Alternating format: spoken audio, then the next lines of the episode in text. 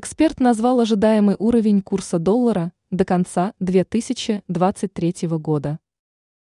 До конца года курс доллара к российскому рублю будет колебаться в диапазоне 92-102 рубля за единицу. Такой прогноз озвучил финансовый аналитик Валерий Емельянов в комментарии для банки. РУ.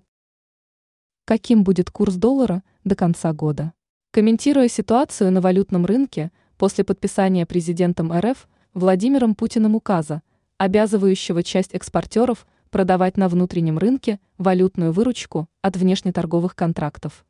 Емельянов отметил, что каждое новое предложение или действие российских властей позволяет национальной валюте краткосрочно укрепиться, но не меняет баланс на рынке.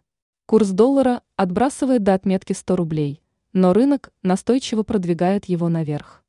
По мнению аналитика, это не спекулятивные колебания, повышенный системный спрос на иностранную валюту есть, прежде всего на доллар и евро со стороны крупных импортеров и банков.